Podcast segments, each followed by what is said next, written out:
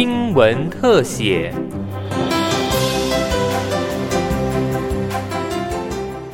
欢迎收听今天的新闻特写，我是尤柔纯。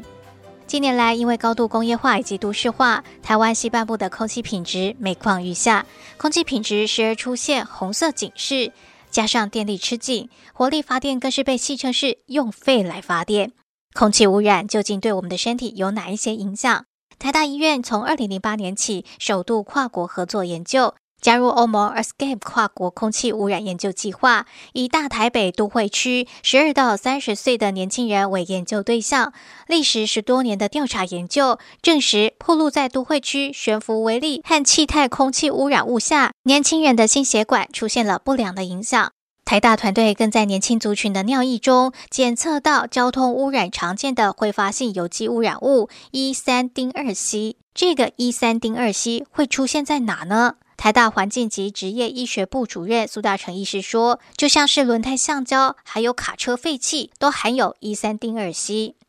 你吸入含有一三丁二烯的这个所谓的气体的时候啊，那它的一个健康的效应很值得我们好好去重视。它会让你的低密度胆固醇上升，它会让你的啊所谓的是 DNA 的这个这个损伤会增加，它会让你的内皮细胞的功能失常。”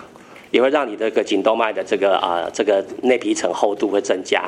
那这几个等于是全面性的，在平均二十一岁的年轻人身上，你可以看得到这个结果。那是告诉我们，这是一个很重要的一个警讯哦。我们必须要对一三定二烯啊的一个铺路是要好好的去啊面对它。颈动脉的内皮层厚度增加又会怎样呢？确实，这个颈动脉的厚度增加，我们的心肌梗塞跟脑中风都会增加。我想这个是在国外，这个应该是一九九零年代哈，就很多的这个社区研究，他们就用这个指标来当做我们的一个早期动脉硬化的指标。我们有时候讲的很简单，就是说，呃，因为厚度它是一个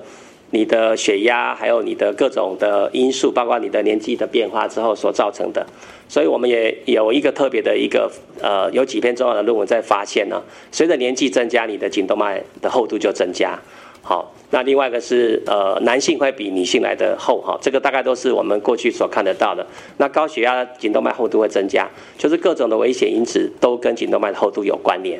那当然就是在长期的预测，就是你如果现在厚了，那你未来是是不是风险就增加？我们在金山的呃这个社区研究是平均三十五岁，当时我们追踪他二十年之后，我们发现。哎，颈动脉的厚度确实是可以预测未来啊，这个所谓的中年的这个社区的居民呢，未来发生心肌梗塞跟脑中风的风险。那这个是我们目前在预防医学上面啊广泛被使用的一个指标。人体的悬浮微粒增加，更被证实提升了心血管的死亡率。过去的这个呃美国心脏学会的这个研究已经也很清楚的，在二零一零年就已经告诉我们，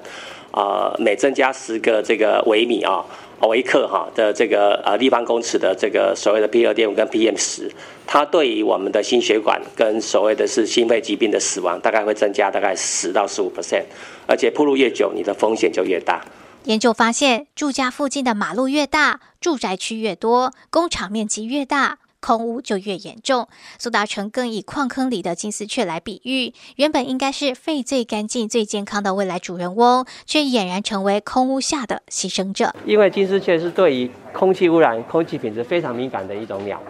好，所以如果矿坑里面的金丝雀都受不了了，就告诉你，真的是不行了啊！它是一个很值得你好好重视的事情。一般认知多是成年人比较容易罹患心血管疾病，但殊不知心血管隐藏风险从小就开始。心血管效应其实是一直都被忽略的，我们都一直都以为说，呃，小孩子大概只有过敏、气喘跟那个空空气污染有关，可是你没有料到，其实小孩子就已经心血管受到影响。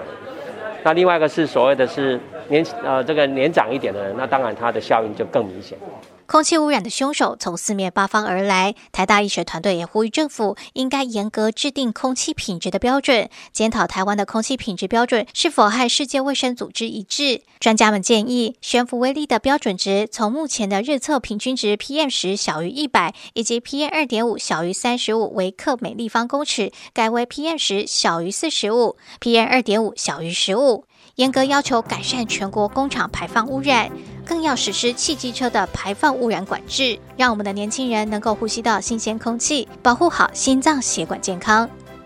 以上新闻特写由警广记者尤纯采访制作。谢谢您的收听。